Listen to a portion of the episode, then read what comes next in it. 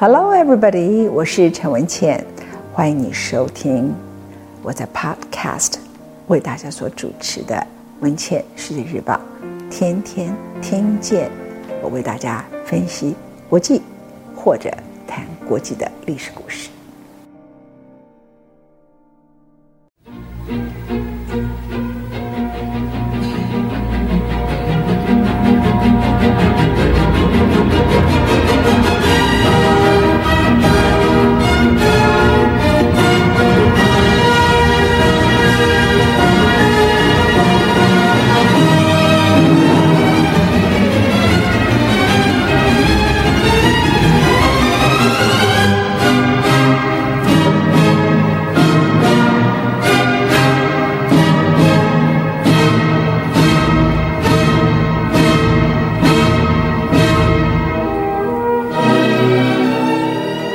欢迎你回到今天我为大家所制作的杜鲁门最后一讲第五讲，我是陈文茜。杜鲁门呢最后一讲里头，我们前面提到了日本，提到了他的平凡，提到了他如何在匆忙之下接下了小罗斯福留给他的总统职务，然后短短四个月之内丢下了原子弹，结束了二次世界大战。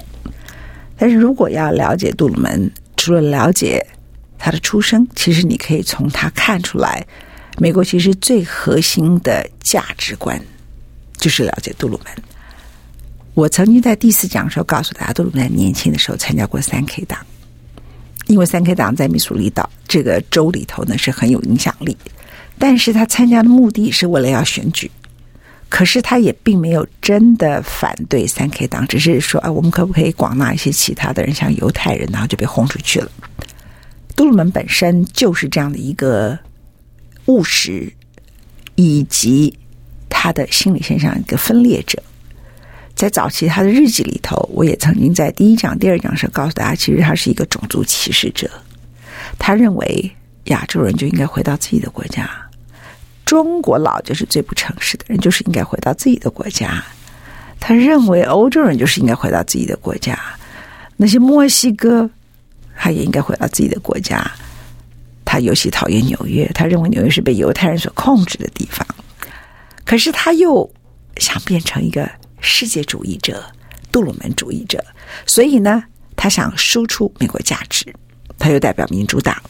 他小时候呢，那么崇拜李将军，可是他是民主党啊，所以他很多价值观其实很共和党，有一些价值观呢是很民主党，根深蒂固。他应该不是民主党，但是为了使美国变成一个强大的国家，而且超越小罗斯福，他开始有了杜鲁门主义，要把美国的价值输出到全世界。他改变了世界的格局，其中有一个大家在完全忽略一件事情，就是他在一九四六年如何狠狠地修理了大英帝国。这就是最后一讲我要跟大家所说的。有些事情我前面讲啊，原子弹呢，可能讲了一些细节，大家觉得特别，但是你历史书里头也听过。他修理大英帝国这个事情对你们可能是个新闻，虽然它发生在一九四六年呢。一九四六年的英国呢，大部分的人都醒过来了。在一九四五年的七月，英国人还很神经的把丘吉尔赶下来，因为他们以为自己是战胜国。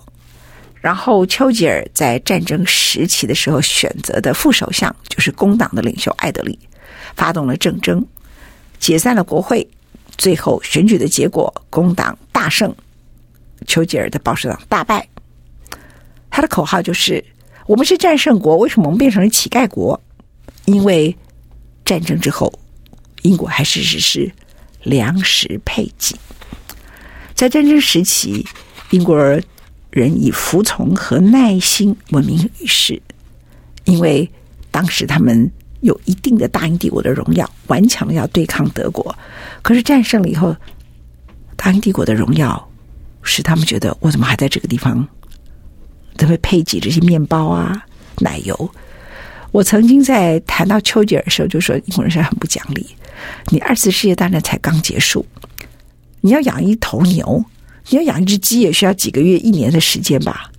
那你在战争的时候，你为了要对抗德国，所有的工厂都变成了军用工厂或是军需后勤的工厂，你大多数的粮食都是靠美国进口，你也要给英国一点时间吧？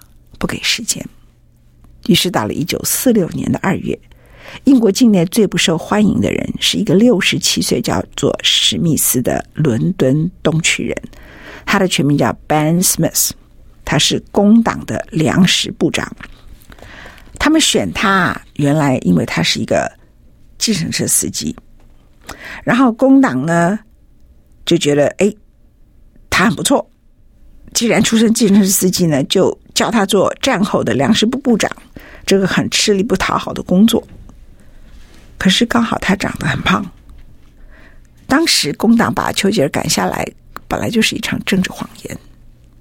所以，史密斯还是每天都得宣布说：“我现在配给多少，配给多少，配给多少。”于是，在一九四六年的时候，就有人到处示威者拿着一个海报，海报上写“饿死史密斯”。后来更严重了，因为那个时候食物的配给呢，一周有六到八盎司的肉，四到八盎司的培根，六至八盎司的起司，四盎司的茶叶，八盎司至一磅的糖。人们觉得这个配给制应该要废除，怎么怎么还没废除？就很没有耐性。所以本来叫做饿死史密斯，后来因为他很胖，大家就说炸死史密斯，因为说他身上太肥了，他身上的油呢可以炸出一条街。英国人就这样闹闹闹闹闹，闹了将近一年之后，英国人醒了，他知道骂史密斯也不是办法，赶走丘吉尔。是一场荒唐的一个运动，大部分的英国人都知道自己国家破产了。英国人在那个之前都并不了解当时英国是如何的集全国之力，而丘吉尔如何让出了他的权力，把他的反对党变成了副首相，各个不同的反对党做各军的总司令，团结这个国家，所以才会在英国乔治六世国王请他组阁，他说。我深夜就会把那个名单交给你。国王请他组阁是下午六点，他说深夜，结果十点就交出来，因为他组阁的原则太简单了，就是团结这个国家，不分党派。然后呢，结果也在战后，他就尝到了权力失败。所以其实老百姓是非常短视，而且很容易被煽动的啊。直到一九四六年，英国人才慢慢的理解，当时打败敌人是付出。一切的代价换来的，但是他们理解的时间隔了一年，所以人的理性来得很晚。于是英国呢，在一九四六年是什么情况？在二次大战之前，英国是世界上最大的债权国，有钱呐，大英帝国。一九四六年，英国是世界上最大的债务国，英国保住了自己的国土。没有被纳粹击败，他在战争的时候是独自的对抗强敌，直到一九四一年美国加入，可是之前就不断的对抗，在经济上这个国家几乎是完蛋的。二次世界大战耗掉英国超过四分之一的总财富，在那个时候迫于情势，丘吉尔租借很大笔钱。卖掉了非常多的海外资产，用这些海外的资产取得作战的物资，还有粮食。所以，这个时刻到了战争末期的时候，英国背负的债务是多少钱呢？是三十五亿英镑，以当时来算是一百四十亿美元。这简直是天价数字。那个时候，这个数字。它的意义是什么？英国最有名的经济学家，也是世界上最有名经济学家，叫凯恩斯。他说，英国的这个负债啊，会使得英国根本撑不过五年，而且他判断英国要花非常多年才能够摆脱粮食依赖进口的处境。英国的外汇存底已经荡然无存，大家都不知道从哪里搞到钱。于是。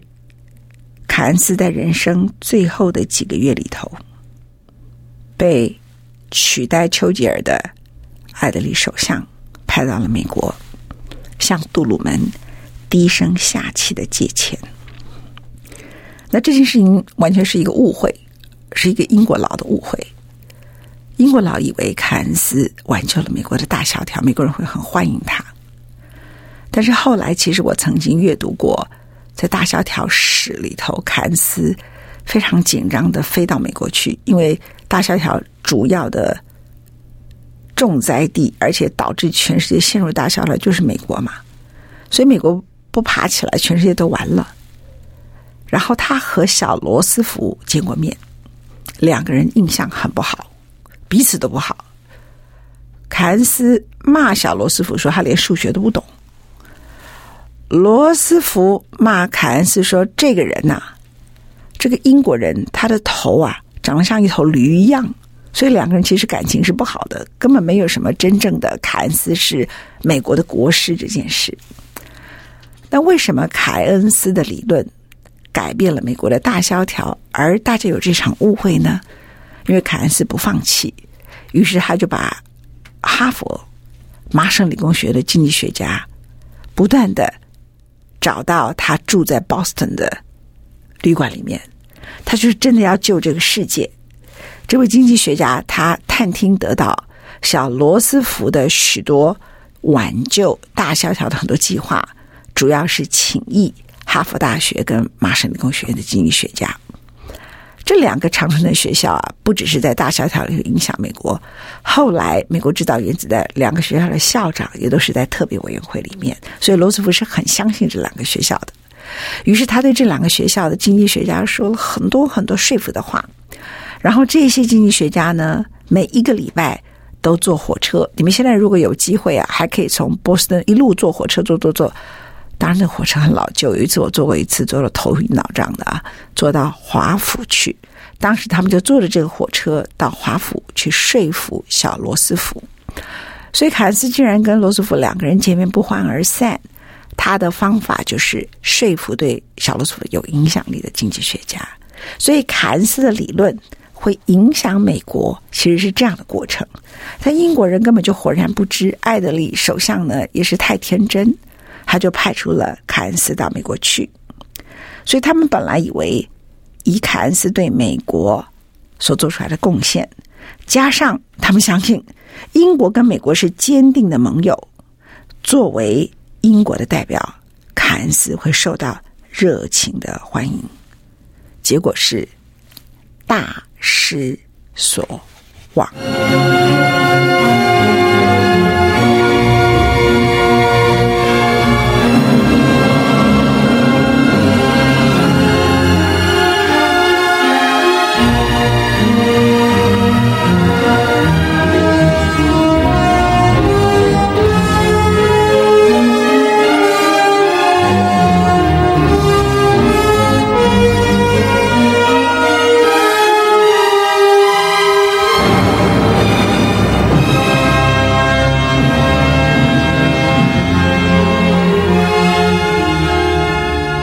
所以，其实从那一刻开始啊，什么叫做杜鲁门 Doctrine？什么叫做杜鲁门主义？我告诉你，就是你现在最熟悉的一句话：“美国优先。”这个世界上只可以有一个霸权，叫做美国。所以，当杜鲁门主义崛起的时刻，其实你看的美国好几任不同的总统，在各种不同的经济状况里头。其实是对于盟友都出手很重的。第一个出手对象，不是很多人以为一九八五年的日本，事实上是一九四六年的英国。当凯恩斯到了华府以后啊，他本来原来的计划是，他要美国人给他们十五亿英镑的馈赠，三十五亿英镑的无息贷款。我刚才已经提到。当时英国背负的债务是三十五亿英镑，所以他们准备呢，无息贷款三十五亿拿来还债，十五亿英镑的馈赠拿来重建英国。美国的回答就是想个美。当然，美国人不是用这种话讲，美国人说抱歉，杜鲁门也不见他，杜鲁门呢，只派出了国务卿来见他。他说：“我们可以提供你的，就利息百分之二。第一个既没有馈赠，也没有无息贷款，要利息百分之二的三十七亿五千万英镑的借款，所以没有无息哦，也没有馈赠，利息百分之二。那你要十五亿加三十五，你需要五十亿，对不对？不借你五十亿，借你三十七亿五千万，你刚好还债，剩下就是两亿五千万。”美国第一个条件是这样，第二个条件是接下来的五十年里头，以美元支付还我钱，不可以用英镑算，因为我怕你英镑就垮掉了，用美元支付。第三个条件还要经过美国国会的批准。第四个条件，在这个协议的附属细则里头，要求英国必须扬弃大英国协。内部帝国特惠制，这什么意思？就是你们这些大英帝国里头有自由贸易特惠的这个关税啊，没有了。那谁要参加大英国协啊？就跑掉了嘛。再过来，英镑必须在谈定借款后的一年内成为可兑换的货币。你不可以操纵货币，你不可以操纵汇率啊！听到没有？可兑换，自由兑换。凯恩斯做历史经济学家，他当然觉得这个事情就完了。以英国当时国际负债三十五亿，他只借他三十七亿五千万英镑，英国就剩下两亿五千万。那英国的货币怎么会值钱呢？英国货币就会变成自由落体啊！那我还你的钱还要用美元，那我还你的钱等于是更多钱呐、我给你借三十七亿五千万英镑，我可能要还你变成还六七十亿英镑啊！我还变成自由兑换的货币，所以看起来你愿意借我的钱已经很少了，只是还了债剩下一点小钱。接着我的货币要变成自由货币，接着大英帝国所有的国家里头不可以再有帝国特惠制，意思是说我们的关税不可以享有特殊的关税。然后呢？呃，接着呃，你还要经过国会的批准，你不听的话，我就叫国会把你否决掉，然后还要有利息，而且用美元支付。你们听完了以后就知道说，这是这完全就是整人嘛。果然，一年以后就出现了英镑抛售潮，英镑完全贬值。而当时贬值的结果是什么呢？我后来看到了有一个资料，这个资料显示出来。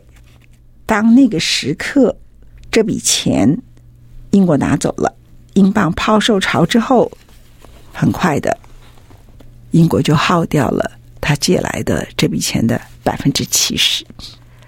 所以，一九四六年的英国啊，非常怨。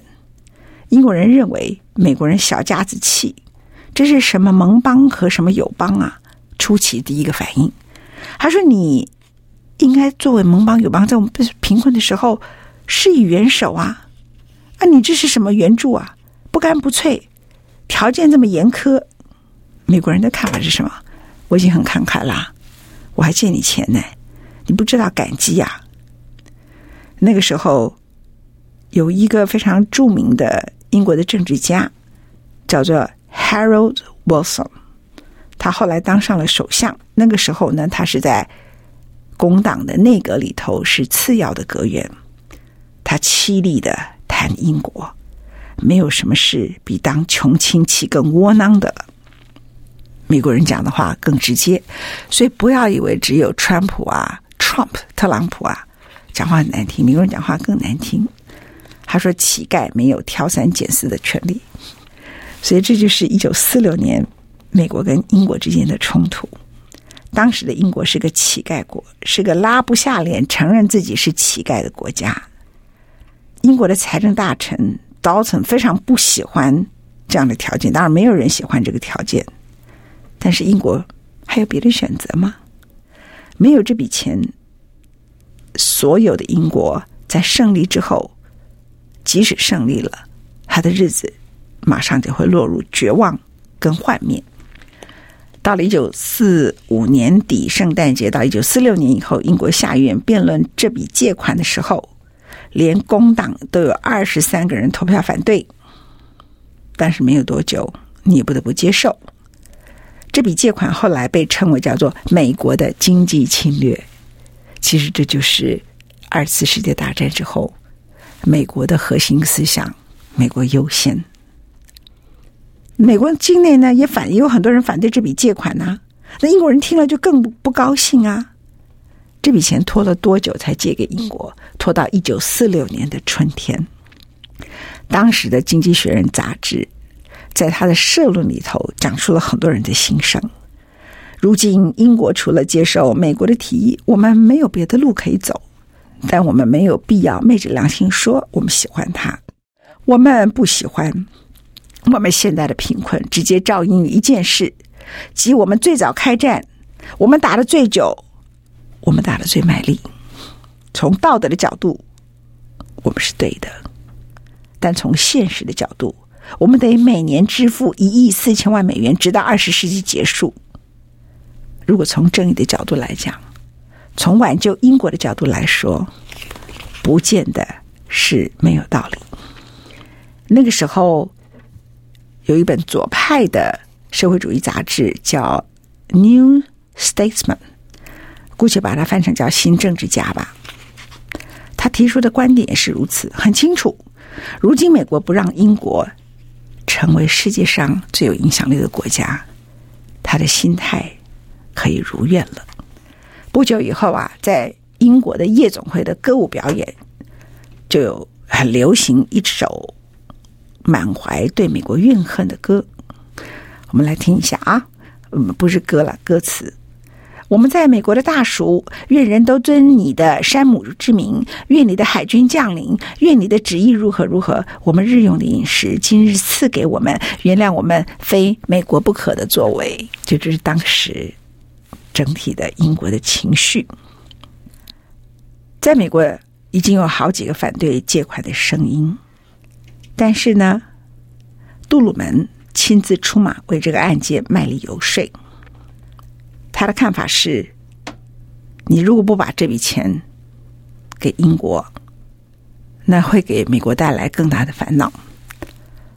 但你如果把英国所提出来的条件直接给他钱，那美国是自己在扶植自己的竞争对手哈。所以在那个时刻，因为钱拖了很久，从。一九四五年底圣诞节之前，凯恩斯拜访了美国，一直拖拖到一九四六年的春天，一直拖，所以财政太拮据了。英国陆军部就考虑了石油的成本，于是就开始取消海军在中东的演习。英国的政府已经处于绝境。这个时候，凯恩斯告诉艾德利首相，即使不基于任何别的理由。光是经济的理由，英国必须放掉帝国大半的殖民领地。毕竟经营这样一个帝国无利可图，殖民地消耗了英国的财力，英国根本养不起他们，所以必须削减帝国挥霍。当时英国的国债有一大部分来自于非洲、中东。尤其是印度的支出，为什么？因为当地的抗争不断，所以军队呢就得不断的镇压当地的抗争。那独立运动从各地崛起，这一点其实早在丘吉尔二十六岁当英国的国会议员就已经说了：你要给他们更多的自治，否则你在当地所掠夺的资源，他们有用掠夺；你在当地所取得的光荣的资源，最后都消耗在镇压上面。他的预言在那个时刻。保守党很生他的气，可是到二次大战完全浮现上来。凯恩斯计算过，管理这个英国的帝国要维持帝国的安定，一年要花掉十四亿英镑。那英国当时根本就负债啊，负债这么多钱，怎么可能呢？凯恩斯说：“我们的财政困境完全是这笔支出所造成的。”所以那个时候有个历史学家说：“好吧。”走上尊节政策，而人哈，其实想做一件事都很会发明名词啦。想要统领这些殖民地叫大英帝国的荣耀，那你必须放弃这些殖民地的时刻，你就说无利可图，帝国挥霍，尊节政策，反正就是这么回事。维持英国是一个大国地位，成本太高，这个国家已经破产。英国人其实不要讲一九四六年到今天，英国会脱欧，就是英国人根本没有真正的放弃帝国辉煌的认知。但是，当你不放弃的时候，英国就得维持全球性的驻军，而不花大钱，这很难办得到。在二次世界大战前，英国的军费一年是一千六百万英镑；战争开打两年后是两亿英镑。一九四六年的时候，英国有一百二十万兵员。尽管比起二战正热的时候的五百万兵员已经少了很多，但是他们必须驻军在大西洋、地中海、印度洋的舰队，设在香港的基地，设在西印度群岛到亚丁、马来亚的十二个国家殖民地以后，各种基地加起来，这些国内的财政拮据根本付不出钱出来。所以最后，当美国最后批准了。借款条件谈定了以后，美国的驻英国大使就发电报给华府，英国人正在苦撑，他们还希望靠我们的援助保住大英帝国和他们的帝国的领导地位。他们在做梦。简单来讲，杜鲁门呢，在那个时候，他一方面很了解，他必须在这个时刻把大英帝国一举消灭。一方面，他也不能让英国真的倒下，他仍然需要欧洲变成他的盟邦。是的，战争使所有的人都变成非常的理性，也非常的坚强，也非常的无情。其实不了解历史的人，可能就很难理解今天美国很多的思考从哪里来。我刚才所说的英国的这一段故事。其实，对大多数的人现在来看，现在美国和全世界之间的关系基本上没有什么太大的一项差别。所以，当英国决定结束削减帝国挥霍之后，我们后来看到历史，我们就很傻很笨啊，就看英国的殖民地。纷纷独立，你以为这是大英帝国的仁慈吗？No，因为他已经没有军费可以维持他的军队了，所以在中东那个地方就刚开始就一个一个独立。英国也从巴勒斯坦就接受以色列建国，也不想维持巴勒斯坦那个地方。很多人说英国为什么不维持巴勒斯坦的秩序的？他没有钱了，他就赶快跑了。然后呢，我们也看到东南亚很多的国家，我们看到印度的独立，看到缅甸的独立，看到很多斯里兰卡的独立。所以我曾经想一句话：说这缅甸的国父是翁山苏姬的爸爸翁山将军吗？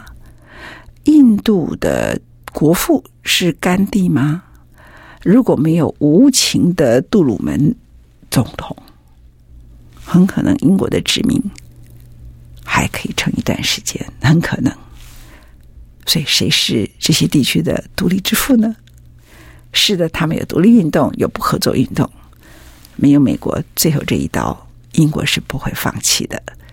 杜鲁门在二次世界大战以后，很清楚的让美国成功的成为霸权，而当时他第一个要打下来的对象，就是在一九三零年之前，全世界最大的债权国，还有很久很久以前是殖民他的国家，那个国家统领了十九世纪，名字叫做。大英帝国，他是让美国成功做到这件事情的人。好了，我们台湾杜鲁门的五讲做了一个总结。为什么杜鲁门在那个时候一开始没有人看好，甚至还在任内竞选连任的时候还相当的辛苦，而且一直不断被嘲笑。结果到了一九六零七零，历史学家开始说他是一个美国伟大的总统之一呢？其实你可以理解吗？当你不用。看到他讲话，你不用看到他的长相，你看到他做的事情，他树立了美国优先跟美国霸权这个角色。可是，当你看到他的长相，看到他的语言的时候，你觉得他贫乏无味。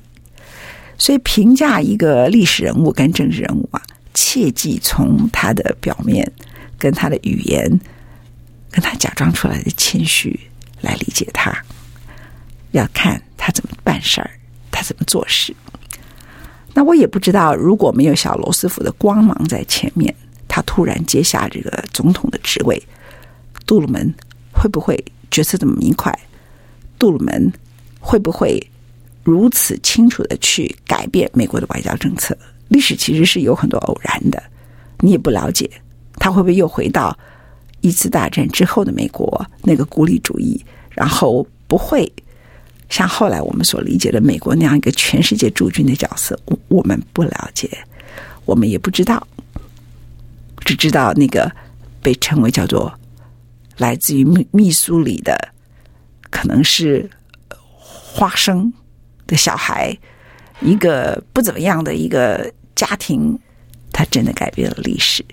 谢谢各位收听我们的杜鲁门五讲，我是陈文谦，下回谈其他的人物。